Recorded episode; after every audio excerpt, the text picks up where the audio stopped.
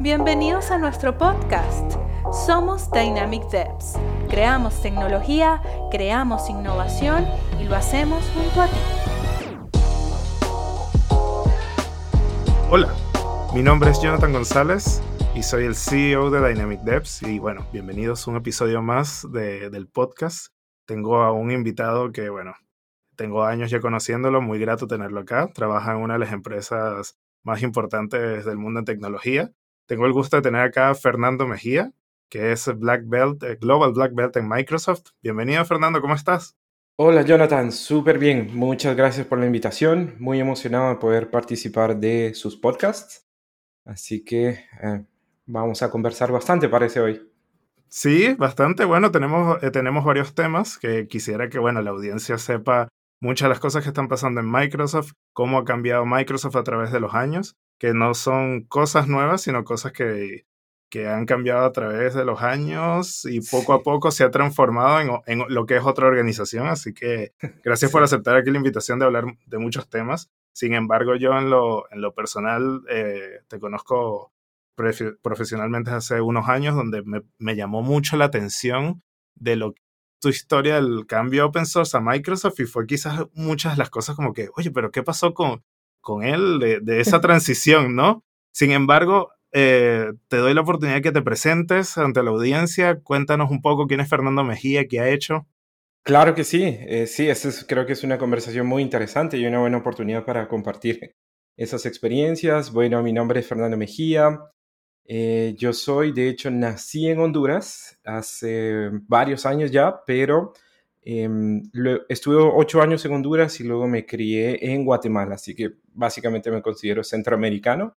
Y ahora ya tengo 10 años viviendo acá en Chile. Y bueno, básicamente sobre mí, yo estudié ingeniería en ciencias y sistemas en la Universidad de San Carlos de Guatemala. Durante ese tiempo en la universidad, bueno, ahí es donde generó como la pasión por el software libre y principalmente el ah, software open source en las comunidades. Había un dinamismo y un idealismo increíble en esas comunidades, queriendo esparcir este software de muy buena calidad. Y principalmente ahí yo me enfoqué en, las, en la comunidad de OpenSUSE, llamábamos. Así que ahí comencé mucho en el software open source.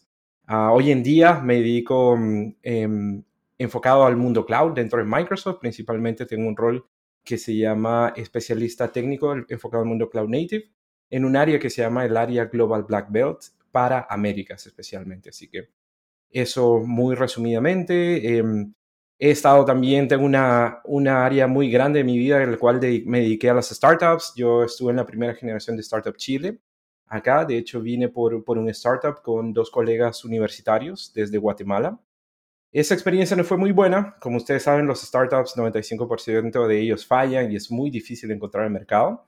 Pero luego también tuve la oportunidad de sacar esa espinita y estuve en una startup que se llama Lab4U, que todavía existe hoy en día, que desarrolla productos educativos en mobile para enseñar física a los estudiantes. Así que ahí trabajé mucho en cloud, trabajé mucho desarrollando productos modernos y eso también fue una experiencia muy entretenida.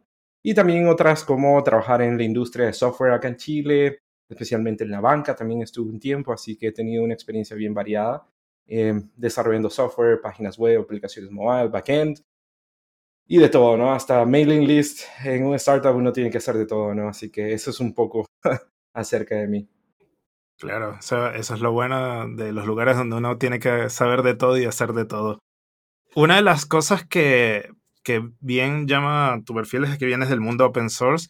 Y cuéntame todo eso, esa experiencia que tenías en las startups de de herramientas de software libre, ¿cómo llaman la atención de Microsoft y cómo, cómo, eres, cómo se convierte tu carrera profesional en un enlace de entrada a una, una organización como Microsoft? ¿no? Sí, claro, como dirían mis compañeros del software libre de las comunidades, cómo me pasé al lado oscuro, ¿no? Esa es como la frase principal que ellos usan, ¿no? Es una historia bien interesante y creo que mm, eh, tenemos muchas personas dentro de Microsoft hoy en día muy, muy potentes en, en, el open source. Básicamente, como te decía, ¿no? En, mi etapa universitaria eh, conocí este grupo de personas muy idealistas y muy apasionadas sobre el software libre. Teníamos personas que eran, les encantaba Gentoo, compilar su propio, hacer su propia distribución, otros que les encantaba Debian, otros que les encantaba Arch Linux. Y bueno, yo me integré especialmente con SUSE, ¿no? OpenSUSE, a mí me encantaba OpenSUSE. Me encanta todavía, principalmente en ese momento me encantaba por un pedazo de software que, que tiene OpenSUSE, que es básicamente se llama Just, que es, no lo encontré en ninguna otra distribución, que básicamente es un administrador completo del sistema operativo. Tú ahí puedes configurar discos en RAID, puedes configurar volúmenes lógicos, puedes configurar DNS, puedes configurar los servers, los paquetes, todo en una sola herramienta y obviamente esta herramienta está disponible con UI y a través de la terminal. Entonces me encantaba SUSE, OpenSUSE, hacíamos cosas como launch parties, por ejemplo, y venía la versión 11.1. Eh, conseguíamos discos, desde Alemania nos mandaban discos de OpenSUSE y nosotros instalábamos completamente libre el software a los que traían su laptop. Pero esto venía con, venía con muchas dificultades, porque recuerdo una experiencia que, bueno, en ese momento no, no era nada graciosa, pero hoy sí lo es, que una, una persona dijo, sí, yo quiero, mira, esto es OpenSUSE, esto es lo que puedes hacer, les mostrábamos, y puedes hacer dual boot, obviamente con Windows, ellos traían su, su laptop y nosotros lo instalábamos completamente gratis, ¿no? La parte difícil era, y ahí es donde uno se empieza a dar cuenta que también esto es equivalente a la industria, ¿no? Es el soporte, ¿no? nosotros instalábamos estas, eh, hacíamos este dual boot y a veces sucedía que alguien nos decía, sí, quiero dual boot y llegaba al punto en la instalación donde le teníamos que preguntar, ok, ¿en qué partición tienes tu disco? ¿no? ¿En qué disco duro tienes tu, tu data de Windows?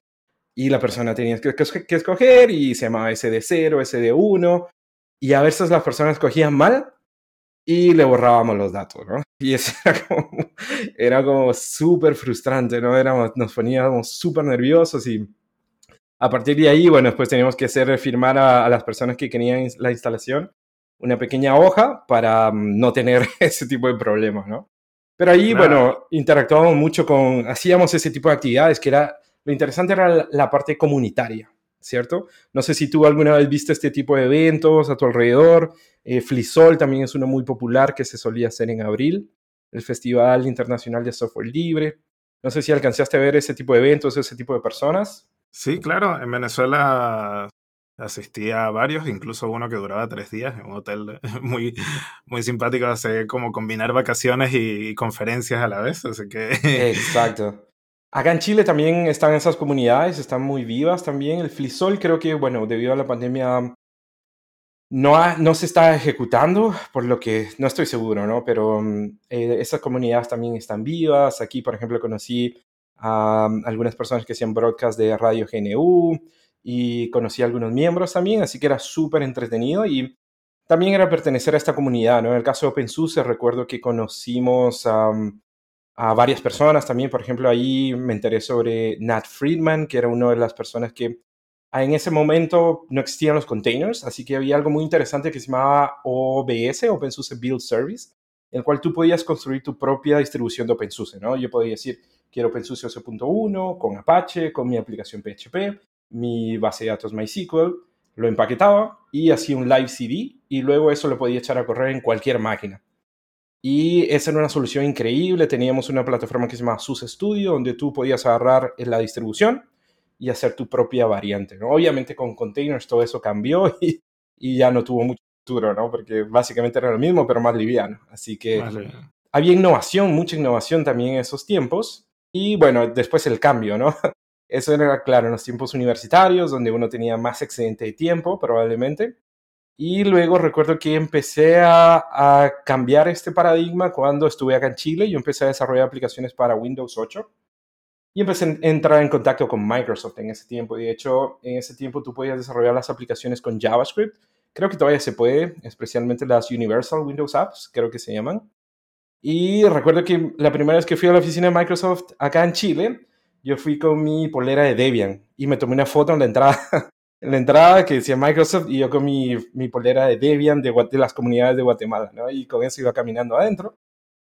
Obviamente no era ningún problema, ¿no? Pero ahí fue donde empecé a entrar en contacto con, con Microsoft y ah, luego, obviamente, en el mundo de los startups, eh, la mayoría de frameworks que utilizamos eran completamente open source, pero ahí es donde entra esta otra variante, ¿no? Que también hace que todo cambie, que es el mundo cloud, ¿sí? Es decir, en el mundo cloud tú puedes utilizar cualquier framework, cualquier lenguaje de programación, cualquier motor de base de datos. Es fácil de mm, provisionar, los tienes como PaaS o como infraestructura Y en ese sentido, ese es el punto en donde siento que Microsoft se abre completamente al, al mundo open source y ya no deja de competir, ¿no? Microsoft tenía su stack, probablemente en algún tiempo ellos iban y te decían, bueno, esto lo puedes desarrollar en .NET, con IIS, con SQL Server y Windows Server. Hoy en día eso es completamente distinto, ¿no? Eso es, tú puedes desarrollar tu solución en Node, en Go, corriendo en Linux, con PostgreSQL, usando Redis Caché y sobre Azure, ¿no? Entonces, creo que ese es el punto donde eh, Microsoft empieza a cambiar el paradigma y también ese es el punto en donde eh, al trabajar en el mundo de las startups, en el mundo cloud, que somos nativos digitales, cloud first, mobile first, es decir, no hay ningún proceso de transformación digital. Luego también te das cuenta que las empresas, eh, especialmente las enterprise, tienen este, esta transformación también y ahí es donde hacemos como match. Yo vengo a este mundo, esta, este, estas tecnologías y Microsoft se está abriendo a esas tecnologías, así que después de mi ciclo de trabajar en las startups, comienzo a trabajar en Microsoft como arquitecto cloud y ahí empiezo a ayudar a, clientes, partners a utilizar tecnologías open source en la nube. Así que es como el círculo se cierra ahí. Y todavía puedo seguir utilizando, obviamente Microsoft se ha transformado mucho, Linux como con el WSL, con el subsistema dentro de Windows, eso es súper interesante. Visual Studio Code también y todo, todas las soluciones cloud que hay hoy completamente open source, ¿no? Así que es un poquito, fue como mi cambio, sí. Sí. El, WSL es, wow, lo encuentro demasiado útil. Realmente aquellos que no quieran instalar una distribución en Linux y tener un dual boot en su computadora y que no le pase lo que Fernando en un pasado ocasionó, eh, realmente es tener tu computador en Linux con tu entorno Windows y yo creo que es uno de los productos que definitivamente está siendo súper disruptivo, tener dos sistemas operativos prácticamente en tu computador nativamente eh, y tener un core de Linux eh, me ha resuelto la vida un montón cuando, cuando sigo otra vez desarrollando ese que de vez en cuando tengo que hacerlo. Eh, me soluciona un montón de cosas y la integración con Visual Studio para eso es increíble. Exacto. Cuéntame, Fernando. Em, si bien dijiste que empezaste como, como arquitecto cloud, ahora tu cargo dice Global Black Belt, ¿no? Sí. Cuéntanos cómo es el día de, de ese, de ese de ese cargo, de ese rol que pareciera que, bueno, tengo un cinturón negro y tengo múltiples herramientas para hacer con el mundo lo que, lo que plazca. Sí, es súper interesante porque el nombre es súper llamativo, pero eh, a la hora de explicarlo es realmente bastante sencillo. ¿no? Básicamente, Global primero significa que atiendo a clientes en múltiples países, a veces me toca trabajar con clientes locales acá en Chile que están migrando soluciones hacia la nube. A veces me toca trabajar con clientes en Colombia, a veces con clientes en Estados Unidos, en República Dominicana, Perú, Argentina. Así que eso es lo primero, ¿no? Atiendo a múltiples clientes en las Américas, ¿sí?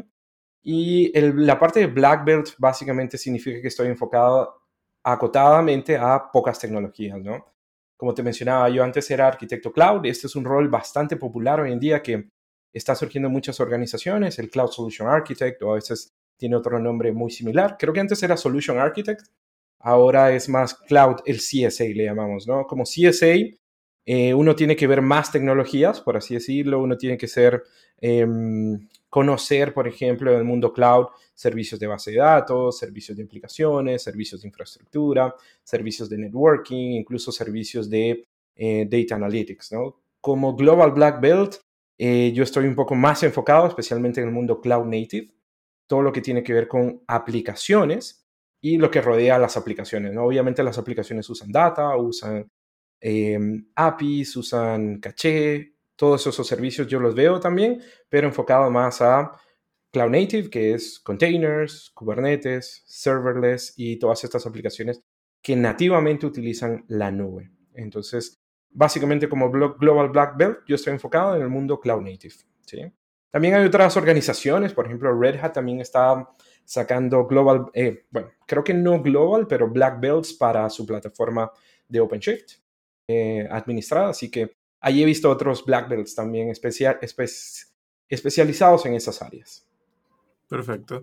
Para cuando hablamos de cloud, mucho se nos viene a la cabeza realmente, bueno, las populares nubes que realmente podemos aprovisionar infraestructura de una manera eh, cómoda, sin tener que tener todos los fierros en, los espacios físicos de las organizaciones, organizaciones. Sin embargo, cloud también está muy estrecho a lo que es disponibilizar recursos ágiles y con la metodología también estar acompañado y a una adopción cultural también que es DevOps, ¿no? Eh, a veces, más allá si acompaña o no un caso de negocio, que cada realidad puede ser distinta, lo que no puede ser discutido es que a través del cloud puedo ser ágil y puedo adoptar eh, prácticas como DevOps, ¿no? Entonces, Microsoft en sus cambios dentro de la organización me da curiosidad cómo, cómo empieza a, adoptar lo que es DevOps dentro de ellos, ¿no? En el desarrollo de sus productos. ¿Has podido ser testigo de eso? ¿Tienes algo que, mencionarnos acerca de eso? Sí, sí, eso es también una historia muy interesante. Creo que también, eh, antes de transformarse al mundo DevOps, creo que también Microsoft tuvo un periodo de transición muy grande en el mundo de seguridad primero, ¿no? Em, ah, se me olvidó mencionar que también fui parte, esta, esta actividad comunitaria que hacía en open source, también la hice un tiempo a, con tecnologías Microsoft siendo un MVP. Y eh, regresando al tema, eh, básicamente Microsoft primero tuvo una transformación a nivel de seguridad. De hecho, uno de los MVPs de Microsoft, Chema Alonso, probablemente lo conoces, él habla bastante de eso, ¿no? Él conoció esa experiencia y cómo esta es una, una estrategia de seguridad que se llama push left, en donde antes, cuando estás definiendo los requerimientos de una solución, tienes que pensar en la seguridad desde la concepción de esos productos Así que ahí hubo una primera transformación en donde antes de desarrollar algo o antes se agregaba la seguridad cuando el producto ya estaba casi listo.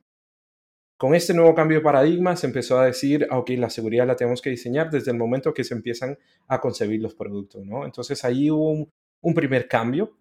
Luego con el cambio de DevOps también fue muy interesante porque fue toda una transformación. Como tú sabes, Microsoft tenía unos productos anteriores que se llaman Team Foundation Server, de hecho, Microsoft tenía una eh, metodología de desarrollo ágil que se llamaba um, Essay Solutions, creo que olvidé la A, pero era algo que básicamente el concepto de soluciones era lo principal. Así que hubo toda una transformación, Team Foundation Server, eh, todos estos productos que estaban en el mundo on-premise empezaban a ser como servicio y básicamente internamente nosotros utilizamos ahora lo que se llama Azure DevOps. Ha ido evolucionando, antes se llamaba a Team Foundation Server, después Visual Studio Team Services. Ahora usamos Azure DevOps para crear todos nuestros productos. ¿sí? Entonces, Windows se crea con Azure DevOps, um, el mismo Azure DevOps se provisiona con Azure DevOps, Teams, todo esto está con estas soluciones y básicamente se definieron em, mecanismos para hacer deployments, para hacer integración continua y para administrar el código. Así que ha sido toda una transformación gigante que ha comenzado mucho antes tiempo de que yo estuviera ahí, así que eso es como lo que te podría compartir. Muchas gracias por ese aporte, Fernando. Eh, da mucha curiosidad cómo esas organizaciones también realmente eh, están metidas en, este, en estos temas, cosas que es obvia, pero sin embargo es también saber cómo lo viven. Sí. Una de las preguntas que está bien, eh, bien adjunta a lo que estamos hablando es cuando hablamos del desarrollo de un producto. Hablemos como Microsoft Azure, un producto que brinda servicios en la nube y, y tal como las la metodologías ahí las promueven, bueno, hay un momento de concepción del producto. ¿Cómo nace un producto Microsoft Azure? Esa es una pregunta muy interesante em, y eh, hay muchas maneras que nacen estos productos y principalmente Microsoft tiene muchos mecanismos para capturar feedback de usuarios, ¿sí? Algunos de estos mecanismos son completamente públicos, como por ejemplo User Feedback, es una página web en donde todos los usuarios pueden votar por producto cuáles son los features que más les interesan. Pero también hay cosas que eh, surgen, por ejemplo, a través de issues en GitHub, a través de lo que está pasando en la industria, a través de feedback de nuestros clientes existentes. Así que hay todo un pool que se va concentrando y a partir de esto Em, se generan intenciones, por así decirlo, de ejecutar ciertos cambios, ¿no? Por ejemplo, AKS o Kubernetes como, un, como servicio es un caso muy interesante, ¿no? Probablemente antes de eso, nosotros, bueno, yo viví ese cambio, ¿no? Antes de Kubernetes, antes habían varios orquestadores, ¿no? Estaba eh, Docker Swarm, estaba Mesosphere, estaba Mesos, estaba Kubernetes surgiendo, y Microsoft también tenía una solución de orquestador que se llamaba Service Fabric, ¿ok? Cómo surgió esos productos fue una combinación de, cosas, ¿no? Primero, el feedback de la industria, ¿no? Principalmente, creo que eso fue como a finales de 2017, ya estaba definido en la industria que todos querían utilizar Kubernetes como la plataforma de orquestador por de facto, ¿sí? en contraste con estas otras plataformas como Docker Swarm y Mesosphere. Entonces ahí había un feedback de la industria muy claro, ¿sí? Eso fue como una señal muy potente. Luego otra señal también muy potente fue que nosotros incorporamos un equipo muy potente de Cloud Native que se llamaba Days, en donde por ejemplo ahí vino uno de nuestros principales líderes del mundo Cloud Native que se llama Gabe Monroy. Él se incorporó dentro de Microsoft y también un año antes se había incorporado Brendan Burns, que fue uno de los co-creadores de Kubernetes. Entonces, eh, la industria, este equipo que se integró, que trajo estas nuevas tecnologías también y este mucho expertise con clientes. A partir de ahí, por ejemplo, decidimos crear un servicio administrado, ¿no? que era AKS. Antes teníamos uno que se llamaba ACS. Pero también la otra parte muy importante son los clientes. ¿no? Una vez que liberamos estos productos en la nube, son muy distintos al producto tradicional, ah, como por así decirlo, Windows Server, ¿no? O el Office 2019, que es un, tiene una cadencia anual o cada dos años, como por ejemplo Visual Studio. Al ser productos de nube, estos son, en un mes tú puedes tener nuevos features, ¿no? En un mes podemos lanzar nuevas funcionalidades en AKS o en estas nuevas plataformas. Así que es como un, producto vivo que los clientes van decidiendo que les guste y que no les gusta, ¿no? Por ejemplo, otra fuente también de feedback es eh, los roadmaps que publicamos en GitHub. A partir de ahí, los issues que nosotros recibamos, eh, todos esos van dándole forma al producto, ¿no? Entonces, esa es toda esa combinación de factores. Los procesamos internamente y a partir de ahí creamos recursos de ingeniería y estos recursos de ingeniería son los que encargados como product managers, software engineers, de eh, crear un roadmap para ese producto, irlo manteniendo. Más o menos así es como funciona la creación de esos productos. Como te digo, puede surgir de todas estas variantes, de la industria, una integración nueva de una empresa, por ejemplo, una reciente que adquirimos ahorita y es algo, una tecnología muy interesante, es una empresa que se llama Kimbolk.io y ellos son expertos en networking en Linux, especialmente hay una nueva tecnología que se llama eBPF, eBPF, que es para monitoreo a nivel de kernel de redes y eso también se está integrando a Windows, por ejemplo, se está integrando a nuestro offering de Linux, así que de muchos lugares obtenemos este feedback, sí. Qué bueno, una, una gran historia que cuentas, ¿no? Eh, yo siempre comento hacia los chicos en Dynamic Devs lo importante que es dar el feedback. Por alguna razón, eh, hay un, hay un sesgo igual de que en Latinoamérica a veces no se escucha mucho las cosas que, que se quieren, ¿no? Pero es bueno, especialmente ahora que, que la, en los productos están escuchando mucho a los usuarios, eh, expresarse, ¿no? Incluso hay, me imagino, yo recuerdo que en Visual Studio, eh, Visual Studio el grande, en el code, eh, muchos features salen de ahí. Exacto. Entonces simplemente con comentario, un par de de thumbs ups, ya, ya puedes contar que para la próxima versión va a estar implementado, ¿eh? Porque hasta la misma, las mismas personas de Visual Studio te, te contestan y te van a decir, sí, va a salir, está aprobado. O puedes ver exactamente su board y cómo va ese feature. Entonces, un comentario, sí, hagan el feedback, escriban, escriban, eh, relacionense y siempre va a haber una persona que los va a contestar. Hay múltiples canales, por ejemplo, si ustedes quieren proveer feedback de productos de Microsoft, obviamente está la plataforma de User Feedback, de Microsoft, eh, cada producto a veces crea un repo en GitHub donde se pueden someter issues, se pueden someter feature requests y mm, obviamente si son clientes de Microsoft a través de los equipos de Microsoft, como por ejemplo los arquitectos cloud o los, como mi equipo, por ejemplo, nosotros damos mucho feedback también, hablamos con los equipos de ingeniería y les decimos, esa visión que tú tienes, mira, con el cliente es distinto, ¿no? A la hora de de implementarlo con el cliente, suceden estas cosas, ¿no? Nosotros también compartimos mucho feedback y tratamos de moldear esos productos, pero sí hay muchos canales. Perfecto. Bueno, y me imagino que las comunidades son gran parte también partícipe de, este feedback, sin duda alguna. Una de las comunidades también de desarrollo de Microsoft que es muy popular cada año es el Build 2021. Eh, Quería saber, fue recién la semana pasada. Eh, según estamos grabando este podcast, quiero saber si tienes algo, alguna noticia ahí impactante que quieras compartir. Sí, claro que sí. Yo estuve eh, viendo las, las principales charlas del Build también para ver los mensajes que estamos transmitiendo a los desarrolladores. Build es una conferencia diseñada para los desarrolladores y hubieron muchas noticias, ¿no? Principalmente, obviamente yo tengo un sesgo a todo lo que es el mundo cloud native, así que Voy a comentar esas primero. Algo que lanzamos y de nuevo viene en base a este feedback, ¿no? Es que, por ejemplo, en Azure, si uno quiere desarrollar una aplicación web, por así decirlo, o una API, hay muchas maneras de hacerlo, ¿no? Con infraestructura, si uno sabe cómo administrar los servers Linux, los servers Windows. Y hay otro modelo que le llamamos el modelo PaaS, ¿no? Plataforma como servicio, en el cual yo quiero desarrollar una API Node. Simplemente le digo a Azure, dame la plataforma de Node con tantos cores, con tanta RAM, con tantas instancias y aquí está mi código. Y no tengo que encargarme de los servidores ni nada de eso, ¿no? Este modelo PaaS es lo que todos hemos querido imitar, similar a la experiencia Heroku, ¿no? Una CLI muy sencilla en la cual estas aplicaciones Ruby, Ruby on Rails, era muy fácil publicarlas, tenerlas, tenerlas corriendo con hostname, con TLS completamente configurado con unos cuantos comandos de una terminal. Sí, esa experiencia es la que todos hemos querido replicar en el mundo cloud con servicios PaaS.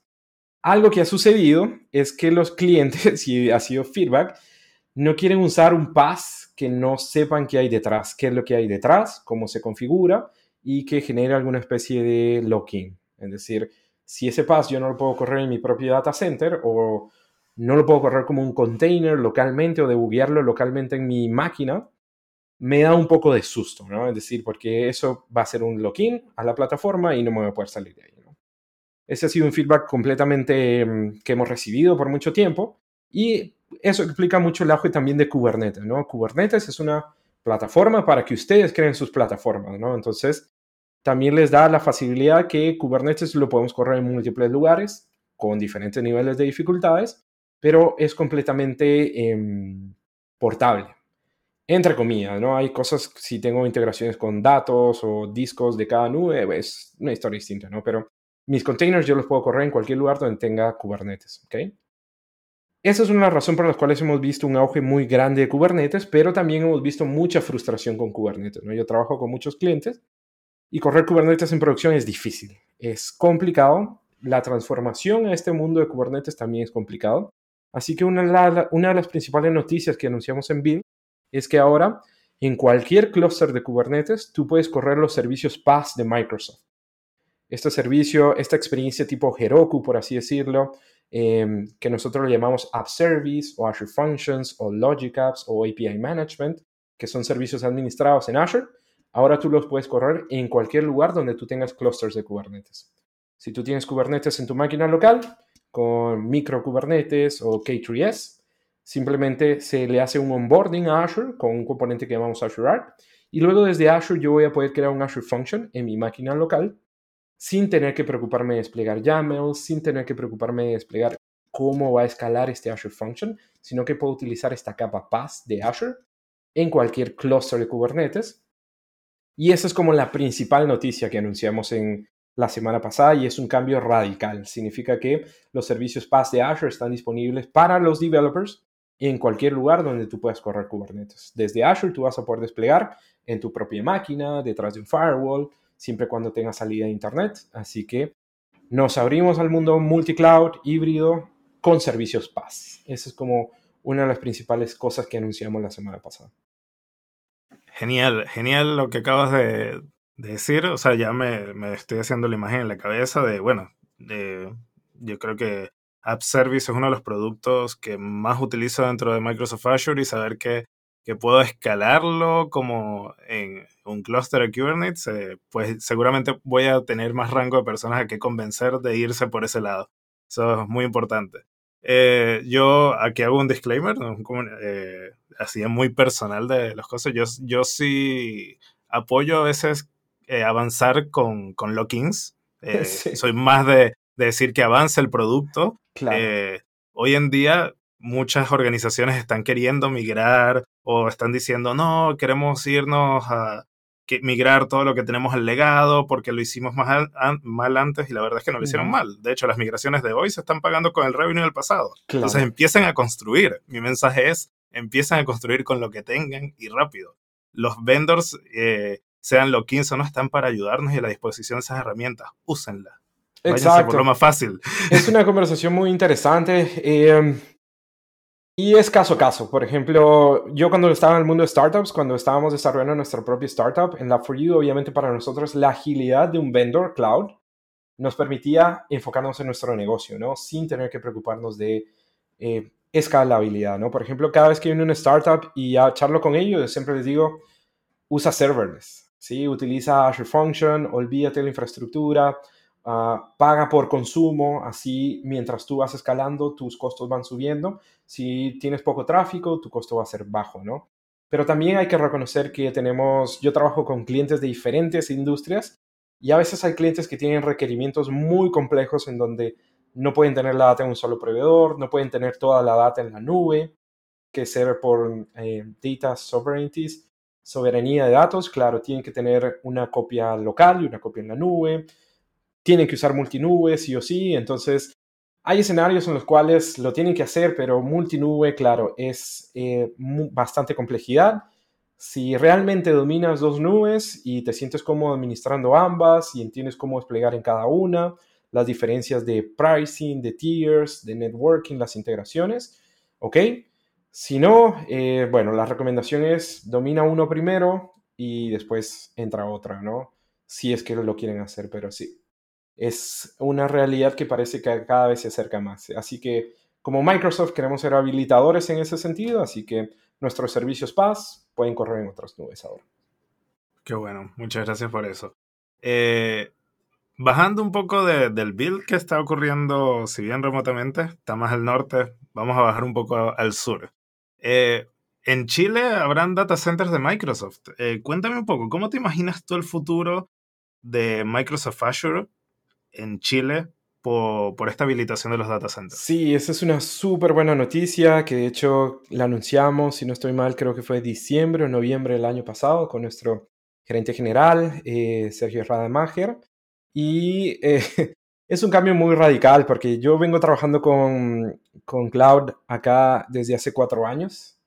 Y uno de los principales problemas que tenemos es que los data centers, el data center más cercano normalmente en todos los proveedores cloud, em, es el de Sao Paulo, ¿no? Es en Brasil.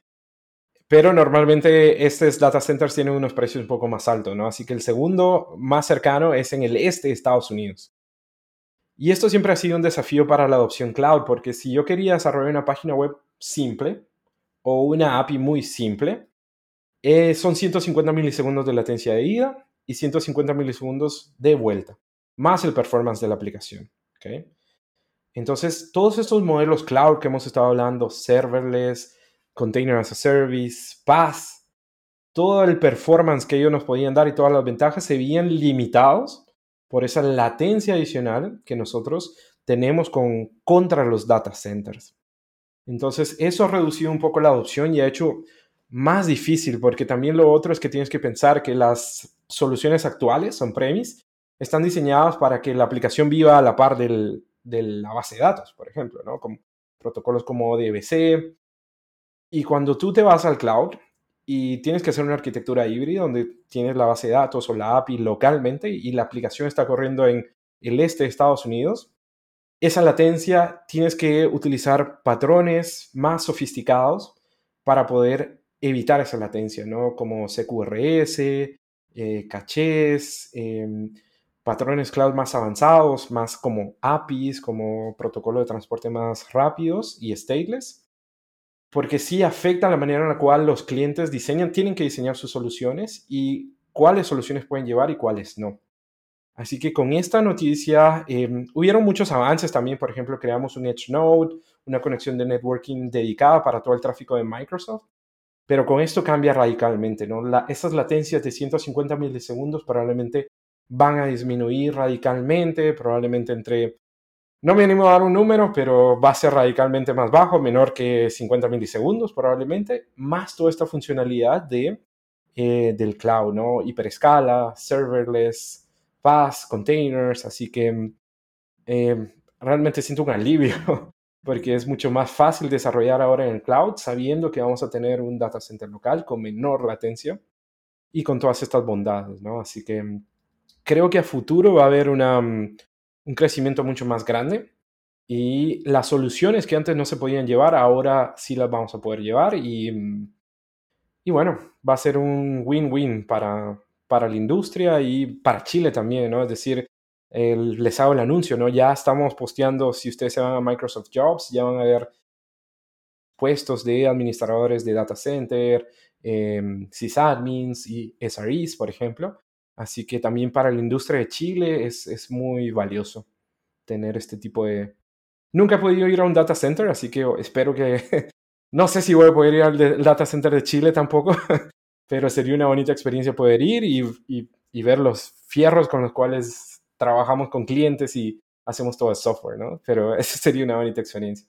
Sí, sería bien. Yo, bueno, yo me conformo con ver los videos. Eh, sí, sí, hay unos videos muy bonitos, ¿no? Que te hacen un tour 360 Ah, pero sí, sería, eso es lo que se viene. Bien. Justo coincidiste con lo último que comentaste acerca de, las postulaciones de trabajo. Eh, muchos de los ingenieros que nos escuchan en este podcast eh, ven también como un, una meta lograr estar quizás en, en, una de las empresas más grandes de tecnología, como lo puede ser Microsoft, Google, Amazon, Facebook, entre otras que están en el, en el top notch de lo que esto significa tecnología porque son los que innovan, es donde se está creando eh, las nuevas cosas que, que, vamos a ver de aquí en varios años. Entonces, quizás desde tu punto de vista, una recomendación a aquellos ingenieros que están interesados en trabajar en Microsoft, ¿es, es realmente tan difícil como mencionan? Eh, ¿Es flexible si yo postulo una vez y no quedo? ¿Quedo en una lista negra? ¿Qué, qué cosas pasan ahí? Claro, sí, esa es una muy buena pregunta. Sí, primero decir que, que Microsoft y estas empresas grandes de tecnología son eh, muy diversas por dentro. Sí, siempre hay espacio para diferentes roles. Por ejemplo, a veces interactuamos con eh, software engineers que están completamente dedicados a escribir código para nuestros productos. Product managers que tienen que administrar roadmaps, que tienen que ver hacia el futuro, tienen que obtener feedback de estos usuarios para diseñar nuevos features. También tenemos especialistas más dedicados al mundo de clientes, tenemos account managers, así que hay todo un espacio, todo un universo para diferentes habilidades, ¿no? Si bien nosotros nos venimos más del mundo técnico, sí, Microsoft es una empresa para developers, también hay área para otros skills, ¿no? Y hoy en día creo que también es muy importante tener buenos soft skills, sí, creo que eso es algo que yo les recomendaría mucho. Eh, si bien es bueno tener una base técnica bastante sólida, es decir, Em, saber cómo se desarrollan las aplicaciones hoy en día, de qué componentes están compuestos soluciones de buena calidad. También es muy importante tener habilidades blandas muy buenas, ¿no? Cómo comunicarse con otros, cómo transmitir ideas. Em, eso creo que también es muy valioso. Y en el caso de Microsoft, las postulaciones son completamente abiertas. También algo que es muy común es que se postulan roles, como te decía, ¿no? un software engineer para trabajar desarrollando una plataforma de Teams. Eso se habilitan para Chile. Creo que hoy en día hay unos abiertos. así que también eso es muy común, ¿no? Y también si quieren postular para trabajar en Estados Unidos, por ejemplo, la central de Microsoft es en Seattle, en Redmond. También hay muchas posibilidades ahí y mm, es una empresa que beneficia mucho la, el relocation, si también están animados a aventurarse. Así que hay muchas oportunidades. Microsoft Jobs, también tenemos Em, LinkedIn, jobs de LinkedIn y jobs de GitHub. Creo que los de GitHub todavía no se han descentralizado, casi todos son Estados Unidos.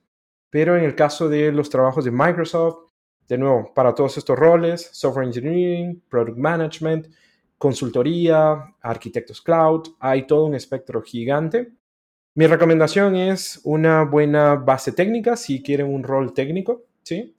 Pero adicional a eso, aporta mucho tener muy, muy eh, buenos skills de comunicación. Muchas gracias, Fernando. Yo creo que también el, el, inglés debe ser un must.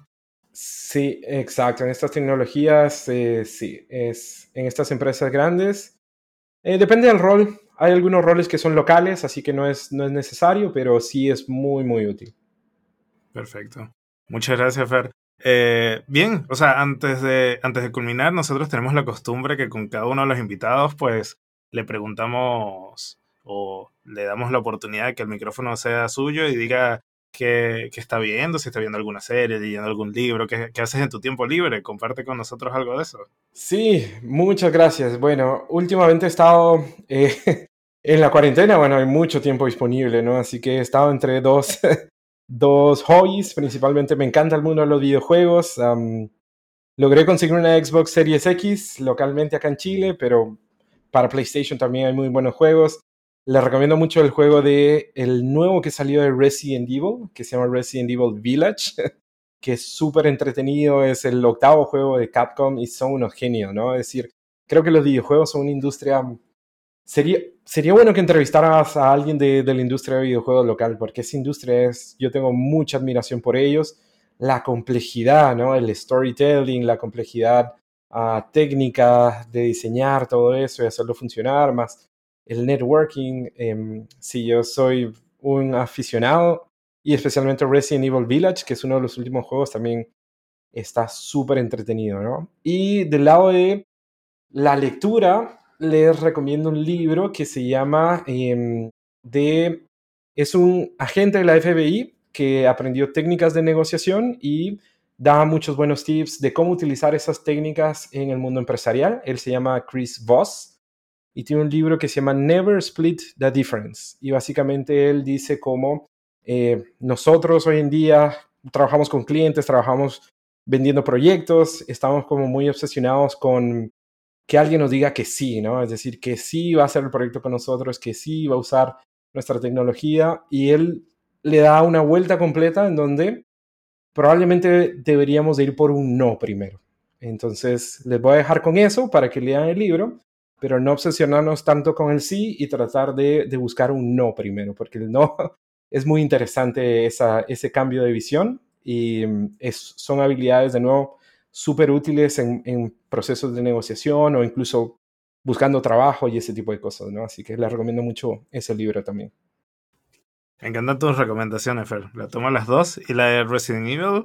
Eh, sí, estaba leyendo algunos reviews, ¿eh? se reivindicaron. ¿eh? Sí, no, ha estado súper bueno y claro, Estoy esperando Halo Infinite que llegue. No sabemos cómo va a salir el juego porque ha tenido una, un tiempo de desarrollo bastante...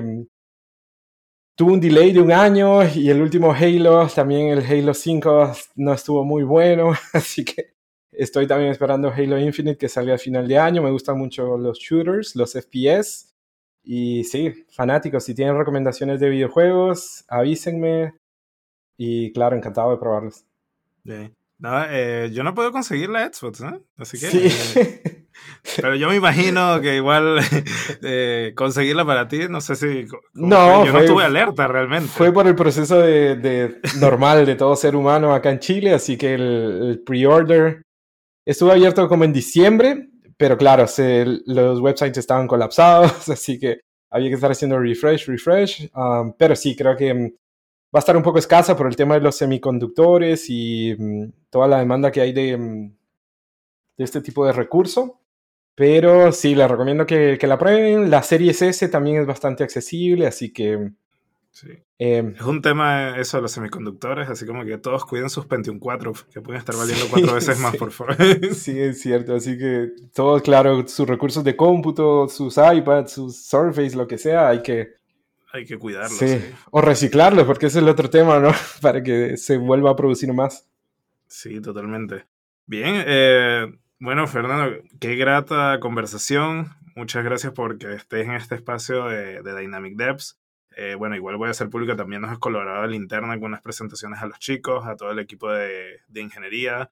Eh, estás invitado cualquier momento, es tu segunda casa, sé que Microsoft es la primera, pero me gustaría que tuviéramos este contacto. Estás invitado al podcast para hablar de cualquier tema, sea desde lo más de tocar los soft skills para los desarrolladores como las partes más técnicas. Y bueno, eh, de nuevo, muchas gracias. Gracias Jonathan por la invitación y bueno, si quieren buscar más contenido, tenemos un meetup que se llama Azure Clouders y me pueden seguir en mi Twitter que es Feranto y eh, gracias por la invitación, súper agradecido. Muy bien. Recuerden que este podcast lo pueden escuchar en todas las plataformas como Spotify y compártanlo por favor en LinkedIn, Twitter, Facebook, Instagram, que son nuestras redes sociales de Dynamic Devs. Así que bueno, un saludo a todos chicos, nos vemos en un próximo episodio del podcast de Dynamic Devs. Los esperamos en el próximo episodio del podcast de Dynamic Devs. Creamos tecnología, creamos innovación y lo hacemos junto a ti.